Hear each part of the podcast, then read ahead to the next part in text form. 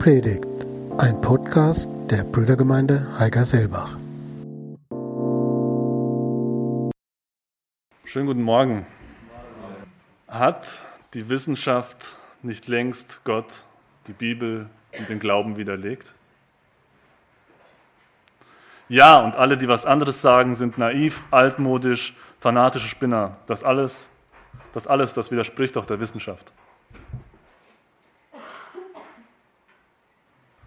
Hat die Wissenschaft nicht längst Gott, die Bibel und Glaube widerlegt? Nein, und alle, die was anderes sagen, sind bemitleidenswert, weil sie an ihren Theorien hängen und nicht erkennen wollen, dass es Gott gibt. Aber sie werden ihre Strafe schon bekommen. Leider läuft die Diskussion, wenn es um dieses Thema geht, oft so ab, wie ich es gerade versucht habe darzustellen. Es sind zwei Seiten, die für, die für sich beanspruchen, die Wahrheit erkannt zu haben. Wenn aber beide Seiten ganz ehrlich zu sich sind, dann können beide nicht hieb- und stichfest beweisen, dass ihre Sicht der Dinge wahr ist. Es braucht Glauben und den Glauben braucht es auf beiden Seiten. Ich möchte ein kleines Experiment mit euch machen. Dazu brauche ich zwei Freiwillige ganz schnell. Ihr müsst euch nichts großartig machen, sondern einfach nur zwei Karten merken können. Markus, komm nach vorne. Tilon, komm auch. Du kannst auch kommen. Es geht auch geht bis mit, es geht mit bis zu fünf Leuten nur. Ich bin Anfänger, deswegen nehme ich nur zwei. Ich habe es bis jetzt auch nur mit einem probiert. Also, wenn es nicht klappt. Und zwar ist das Experiment, Experiment, wie gut ich mir Karten merken kann. Ich werde jetzt hier fünf Stapel Karten auslegen und dann darf sich jeder von denen nach der Reihe eine aus, einen Stapel aussuchen und sich eine Karte daraus merken. Erstmal soweit. Okay, hier liegen jetzt fünf Stapel. Die anderen Karten brauchen wir nicht. Ich werde mir jetzt die Karten kurz angucken und versuchen, mir die einzuprägen. Und dann dürfen die sich irgendeinen Stapel aussuchen, jeder einzeln einen.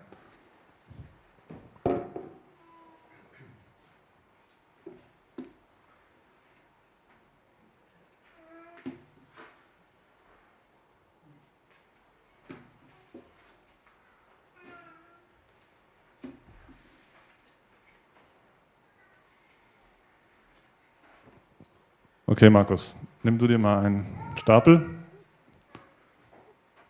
Okay, du kannst jetzt eine Karte, die darfst du mir nicht zeigen, die kannst du von mir aus den Leuten zeigen. Ich drehe mich um, die du dir aussuchst und die du dir merkst. Eine. Hast du gemacht?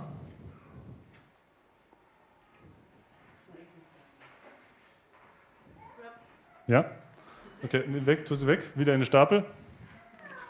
Misch den Stapel durch und leg den schon mal dahin. Tilon, du auch? Du darfst aber sehen, aus welchem Stapel ich die nehme. Ja, muss ich ja, sonst kann ich mir nicht merken.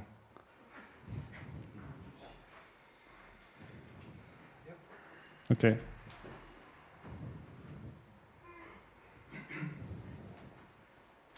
Okay? Du?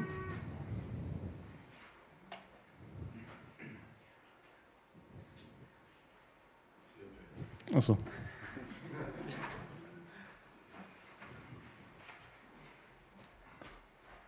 Mischt die durch, genau. So, jetzt dürft ihr die einzelnen Stapeln aufeinander legen. Immer ein Stapel auf den anderen. Das alle zusammen oder nur die drei? Alle. So, Tilan, jetzt würde ich dich bitten, nimm den Stapel mal und leg wieder fünf Stapel aus. Der Reihe nach. Eins, zwei, drei, vier, fünf. So, und jetzt die anderen kannst du drauflegen, wie du willst. Es müssen nur überall immer in einer Ebene. Also immer gleich viele Karten überall sein.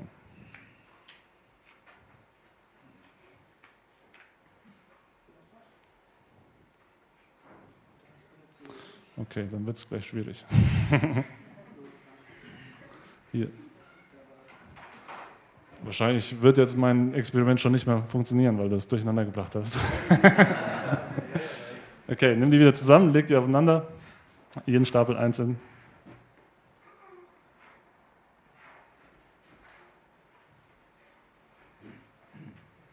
Wieder aufeinanderlegen alle.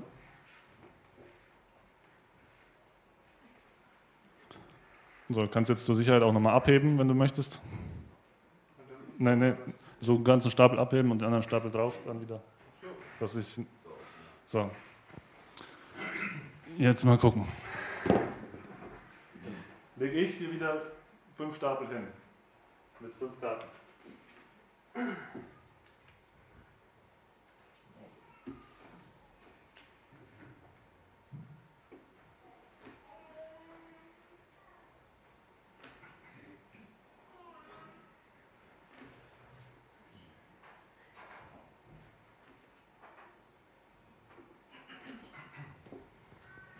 So, jetzt brauche ich nochmal eure Mithilfe. Markus, du musst mir jetzt sagen, in welchem von diesen fünf Stapeln ist deine Karte? Du musst nicht auf die Karte zeigen, sondern nur auf den Stapel.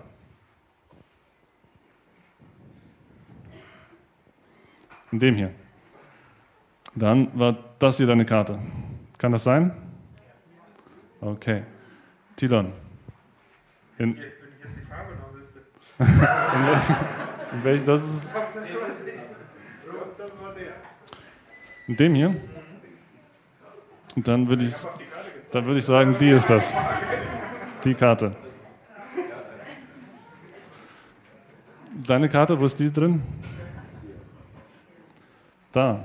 Dann muss ich nochmal überlegen, du hast den Stapel da. Ähm, das müsste diese Karte gewesen sein. Vielen Dank.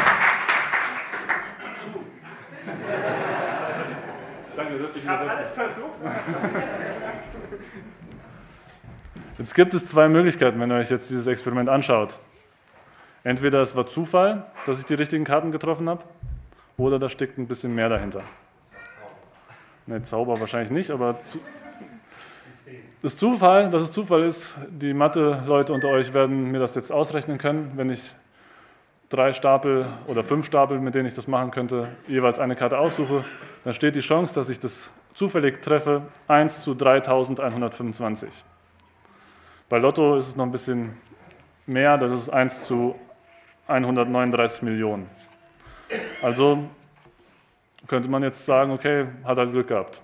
Müssten das jetzt noch 3125 Mal machen, damit wir feststellen, ob das Zufall war. Ich hoffe, ihr habt Zeit mitgebracht. Wir machen das jetzt. Nein. Wenn wir etwas nicht erklären können oder auch nicht erklären wollen, dann ist die Antwort oft, ach, das war Zufall. Oder das ist halt so. Oder die dritte Möglichkeit, man überlegt sich eine Antwort, die ich mit meinen Mitteln erklären kann. Und ich glaube, dass es bei der Wissenschaft heutzutage auch oft so ist. Und ich möchte euch heute ein Beispiel sagen, zeigen, wo ich denke, dass das genau darauf zutrifft. Stefan, machst du die Präsentation an? Genau. Wer von euch hat schon mal was von dunkler Materie gehört? Oh, ihr seid alle gebildet, finde ich super. Ähm, dunkle Materie ist etwas das kann ich euch gar nicht erklären, weil so schlau bin ich nicht. Wie ihr an dem Diagramm hier seht, sind nur vier, circa 5% von, den, von allem im Universum das Zeug, was wir sehen können. Die Atome, das, was wir anfassen können, was wir messen können. 23% sind diese dunkle Materie und 72% sind dunkle Energie. Das kann ich euch nicht erklären, was das ist. Ich will mich heute auf die dunkle Materie beschränken. Das hört sich auch erstmal nach Science Fiction an, wenn man sich das anguckt. Aber das ist tatsächlich Stand der heutigen Wissenschaft. Und um euch das zu erklären, müssen wir ein bisschen wissenschaftlich werden. Ähm, dahinter steckt das Gravitationsprinzip. Je größer, also das Gravitationsprinzip besagt, dass Massen sich anziehen. Und je größer eine Masse, desto stärker ihre Anziehung. Also ihr könnt euch das so vorstellen, die Sonne zieht die Erde an und hält sie in ihrer Bahn. Die Erde zieht uns an und deswegen fallen wir nicht runter. Das ist das Prinzip, das dahinter steckt. Je näher, desto stärker die Anziehung. Und je fester man zieht, desto schneller wird auch etwas. Das will ich euch mal mit einem kurzen Experiment beweisen. Habe ich extra meinem Sohn das Spielzeug geklaut.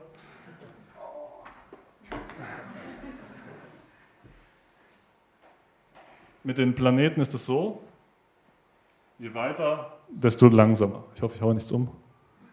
Desto langsamer. Und je näher die an den Mittelpunkt kommen, desto schneller werden die. Also das sieht man jetzt gleich.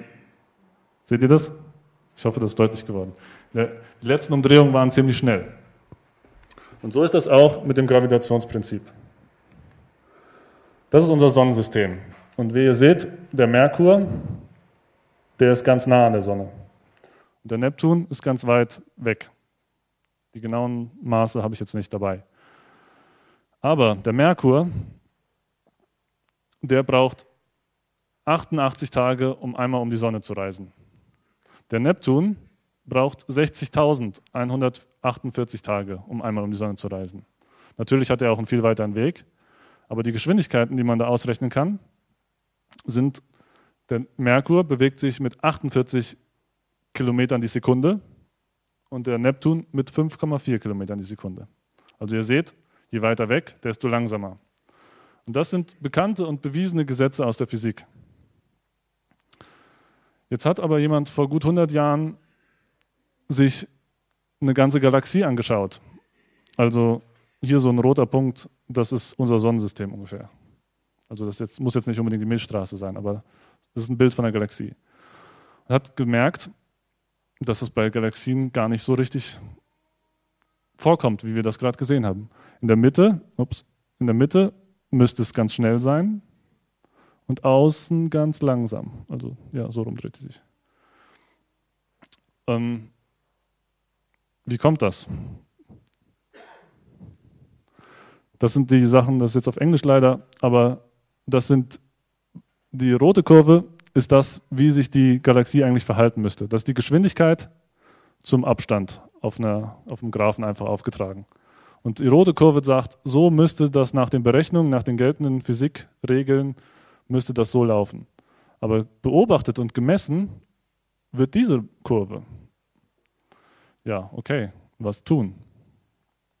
Die Wissenschaftler haben gesagt, okay, da muss noch mehr Masse sein die die Sterne beschleunigt. Und diese Masse ist die dunkle Materie, von der wir eben gehört haben.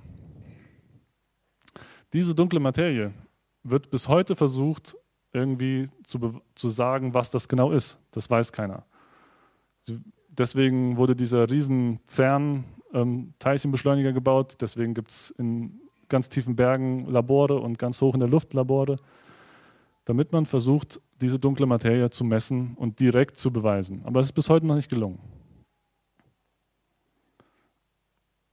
Und weil ich das auch nicht alles verstehe und auch nicht weiß, aus was sie bestehen soll, habe ich für mich eine andere Erklärung, warum diese Sterne außen in der Galaxie so schnell sind, wie sie sind. Und die steht für mich in der Bibel. Und zwar in Psalm 8. Wenn ich den Himmel sehe, das Werk deiner Hände, den Mond und die Sterne, die du erschaffen und an ihren Ort gesetzt hast, dann staune ich. Hier schreibt der Psalmist und hat erkannt, dass Gott die Sterne genau dahin und ihre Bahn gegeben hat, dahin, wo sie sind und die Geschwindigkeit. Gott setzt die Sterne an den Ort, wo sie sind. Aber wie soll ich das beweisen?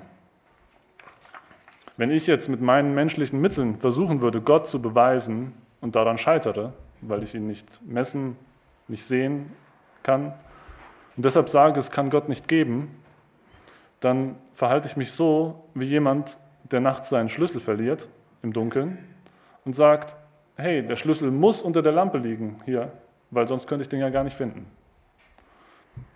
So würde ich mich verhalten. Aber der Schlüssel kann überall liegen. Ich möchte euch jetzt ein kurzes Video zeigen, das ein Indiz ist, warum man glauben kann. Das ist auch kein Beweis, aber das zeigt ein bisschen, dass es nicht dumm ist zu glauben.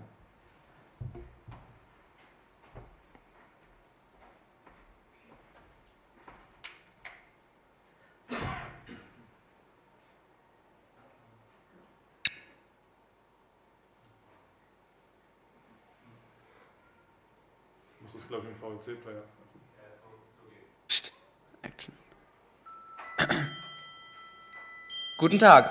Wir wollen heute die Glaubwürdigkeit der Bibel unter die Lupe nehmen. Wir tun dies anhand von biblischen Prophetien. Prophetien sind Vorhersagen der Heiligen Schrift. Wenn sie sich zu einem späteren Zeitpunkt erfüllen, kann man daraus Rückschlüsse auf die göttliche Herkunft der Bibel ziehen. Werfen wir einmal einen Blick auf eine solche Vorhersage. Durch den Propheten Hesekiel kündigt die Bibel die Zerstörung der Metropole Tyros an. Weiter sagt die Bibel voraus, dass alle Trümmer der Stadt ins Wasser geschmissen werden. Das sagt die Bibel. Schauen wir in die Geschichte. Tyros wird tatsächlich zerstört, aber die Trümmer der Stadt bleiben liegen. Doch zweieinhalb Jahrhunderte später beginnt Alexander der Große seine Feldzüge. Er stößt auf eine Inselstadt nahe des zerstörten Tyros. Doch Alexanders Schiffsflotte reicht nicht aus, um sie einzunehmen. Und so entschließt er sich zu einem tollkühnen Plan. Er lässt alle Ruinen des alten Tyros mühsam ins Wasser schmeißen, um mit dem Schutt eine Verbindung zwischen Festland und Insel zu schaffen. So erfüllt sich auch die biblische Prophetie, dass Tyros Ruinen ins Wasser geschmissen werden. Wir finden in der Bibel 3268 Prophetien, die sich im Laufe der Zeit erfüllt haben, aber noch keine Vorhersage hat sich jemals als falsch erwiesen. Okay, wie groß ist die Wahrscheinlichkeit, dass sich alle 3268 prophetischen Worte zufällig erfüllt haben? Nehmen wir einmal an, jede Prophetie hat eine Grundwahrscheinlichkeit von 50% 50% Wahrscheinlichkeit, dass sich die Prophetie erfüllt und 50%, dass sie sich nicht erfüllt. Dabei lassen wir außer Acht, dass die Erfüllung der meisten Prophetien weitaus unwahrscheinlicher ist. Nach den Regeln der Wahrscheinlichkeitsrechnung potenzieren wir nun den Grundwahrscheinlichkeitsfaktor 0,5 mit der Anzahl der Prophetien. Wir multiplizieren also 0,5 mit 0,5 und das Ergebnis daraus wiederum mit 0,5 und das 3268 Mal. Das Ergebnis 1,7 mal 10 hoch minus 984 ist eine Nullkomma mit 983 Nullen, ehe die 17 folgt. Das ist eine sehr geringe Wahrscheinlichkeit. Doch stellen wir uns diese Wahrscheinlichkeit einmal bildlich vor. Wir schmeißen eine rote Ameise in eine Badewanne. Anschließend füllen wir sie komplett mit schwarzen Ameisen. Die Wahrscheinlichkeit, aus dieser Badewanne zufällig die rote Ameise zu ziehen, entspricht in etwa der Wahrscheinlichkeit, dass sich 25 biblische Prophezeiungen zufällig erfüllt haben. Um einen Gegenwert für unsere 3268 Vorhersagen zu bekommen, brauchen wir also noch mehr schwarze Ameisen. Deswegen überschütten wir nun ganz Portugal mit einer 5 Meter dicken Schicht von Ameisen. Die Wahrscheinlichkeit, irgendwo über Portugal abzuspringen und mit verbundenen Augen zufällig die einzige rote Ameise aus diesem Haufen zu ziehen, entspricht 1 zu 46 Trillionen. 1 zu 46 Trillionen ist auch die Wahrscheinlichkeit, dass sich gerade einmal 65 Prophezeiungen zufällig erfüllt haben. Wir brauchen also noch mehr schwarze Ameisen. Wir überschütten nun den gesamten Erdball mit Ameisen. Eine 10 Meter dicke Ameisenschicht wimmelt nun auf unserem Planeten. Darunter befindet sich wieder eine rote. Die Wahrscheinlichkeit, diese zufällig herauszuziehen, entspricht der Wahrscheinlichkeit, dass sich gerade einmal 78 biblische Vorhersagen zufällig erfüllt haben. Wir brauchen also mehr schwarze Ameisen. Man schätzt das Universum auf einen Durchmesser von rund 30 Milliarden Lichtjahren. Ein Lichtjahr hat 9,5 Billionen Kilometer. Wow. Wir füllen das ganze Universum mit Ameisen, darunter auch eine einzelne rote. Die Wahrscheinlichkeit, irgendwo im Universum mit verbundenen Augen zufällig die rote Ameise zu erwischen, entspricht in etwa der Wahrscheinlichkeit, dass sich 288 Prophetien zufällig erfüllt haben. Wir brauchen also viel mehr schwarze Ameisen. Also, was denken Sie, wie viele Ameisenuniversen brauchen wir?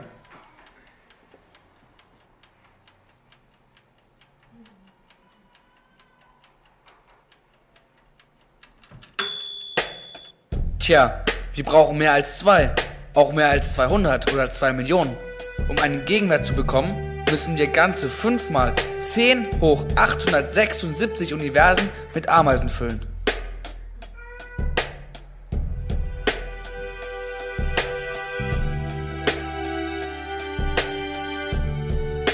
Die Wahrscheinlichkeit, dass alle erfüllten biblischen Prophetien nur zufällig aufgegangen sind, ist also genauso gering wie die Wahrscheinlichkeit, dass man aus all den Millionen mal Non-Milliarden Ameisen zufällig die einzige rote herauszieht. Wenn Sie dennoch glauben wollen, dass alles nur Zufall ist, wünsche ich Ihnen noch einen schönen Tag. Ciao.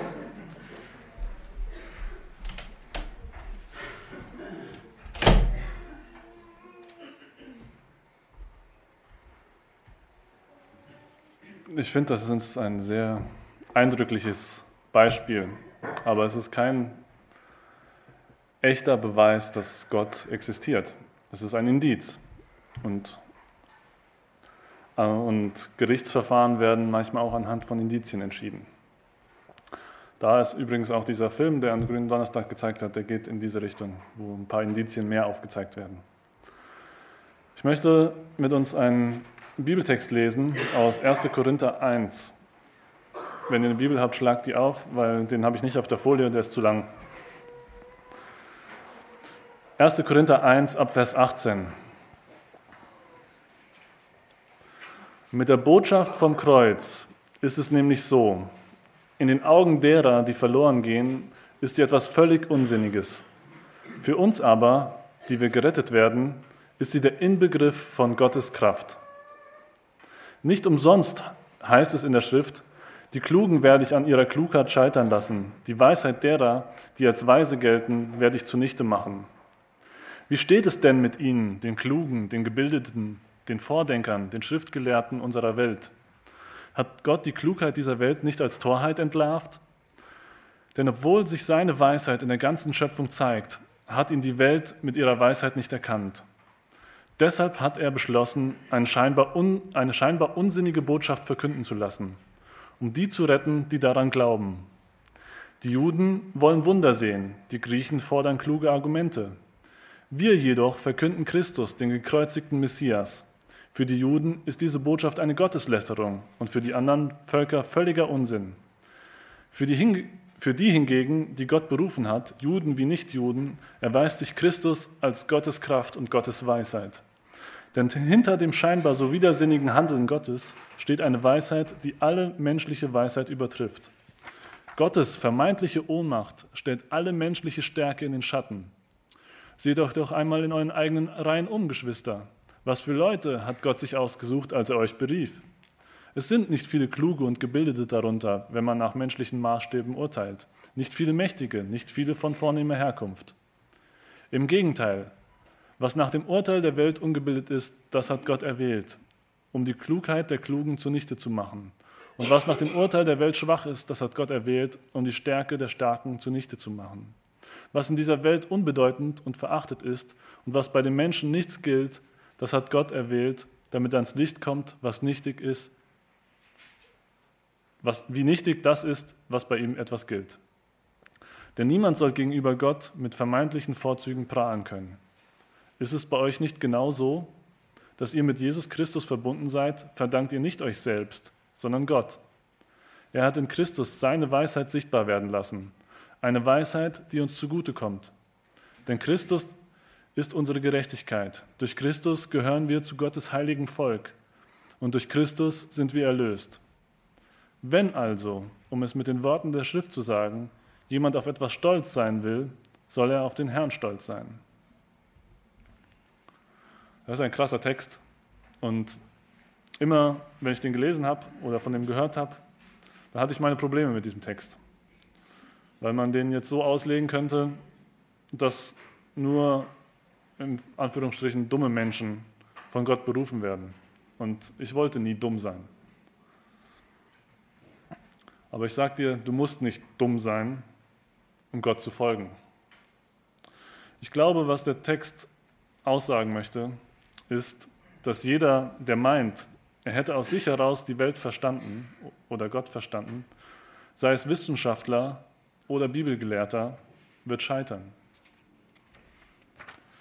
Genauso wenig wie dieser Text sagt, du darfst nicht viel Wissen haben, um, in einer guten Beziehung mit Gott zu leben, genauso wenig sagt dieser Text, dass wenn du die Bibel auswendig kannst und regelmäßig in den Stunden bist, du automatisch ein echtes Gotteskind bist und die Ewigkeit mit ihm verbringst.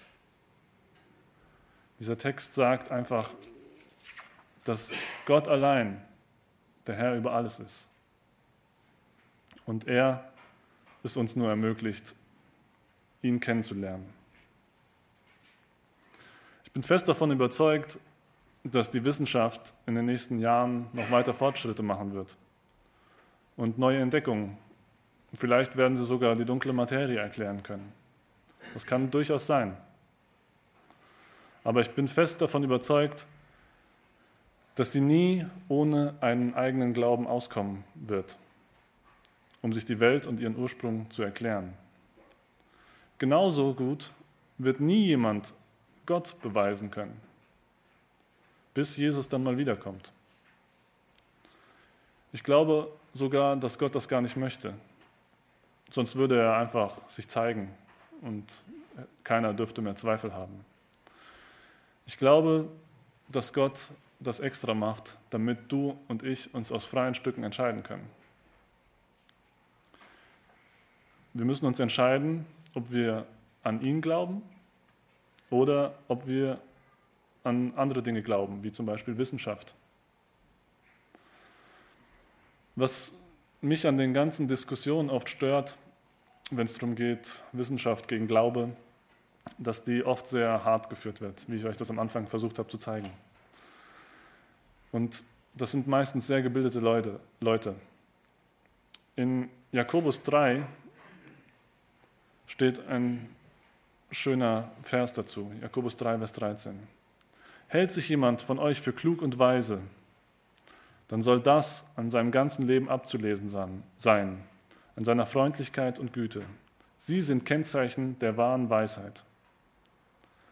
Ich denke, hier zeigt uns Jakobus, was wahre Weisheit ist. Dass, dass wir das leben, was wir glauben und was wir reden. Und dass wir freundlich sind und gütig, gerade auch in solchen Diskussionen, wo keiner den letztendlichen Beweis hat. Ich hoffe, ihr konntet ein Stück weit heute Morgen sehen, dass Wissenschaft und Glauben nicht im Krieg sind. wenn man sich mit der Thematik noch mehr beschäftigt, dann wird man immer wird man sehen, dass die Bibel manchmal sogar der Wissenschaft ein bisschen voraus ist. Und ich glaube das, dass die Bibel 100% wahr ist und dass die Wissenschaft da oft nur hinterherhinkt. Aber ich glaube auf gar keinen Fall, dass Wissenschaft und Glauben nicht zusammengeht. Man muss aber für beides eine gehörige, eine gehörige Portion Glauben haben. Und wir können Gott nicht direkt sehen. Wir können ihn auch nicht beweisen. Genauso wie die Wissenschaft die dunkle Materie noch nicht beweisen kann und nicht sehen kann. Aber wie die Wissenschaft die Auswirkungen der dunklen Materie sehen kann, dass sich die Sterne außen schneller drehen, als sie sollten, ähm, so können wir die Auswirkungen von Gottes Liebe und Kraft in unserem Leben sehen. Ich glaube, dass Gott heute noch derselbe ist, der das Universum geschaffen hat. Ich glaube auch, dass Jesus Gottes Sohn ist und dass er lebt und dass er dieselbe Zeit, selbe Kraft hat wie zu der Zeit der Bibel.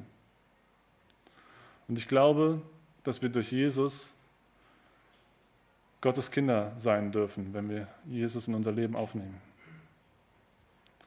Und ich glaube, dass wir als Gottes Kinder unseren Vater um Dinge bitten dürfen, die er tun kann, die das Irdische weit überschreiten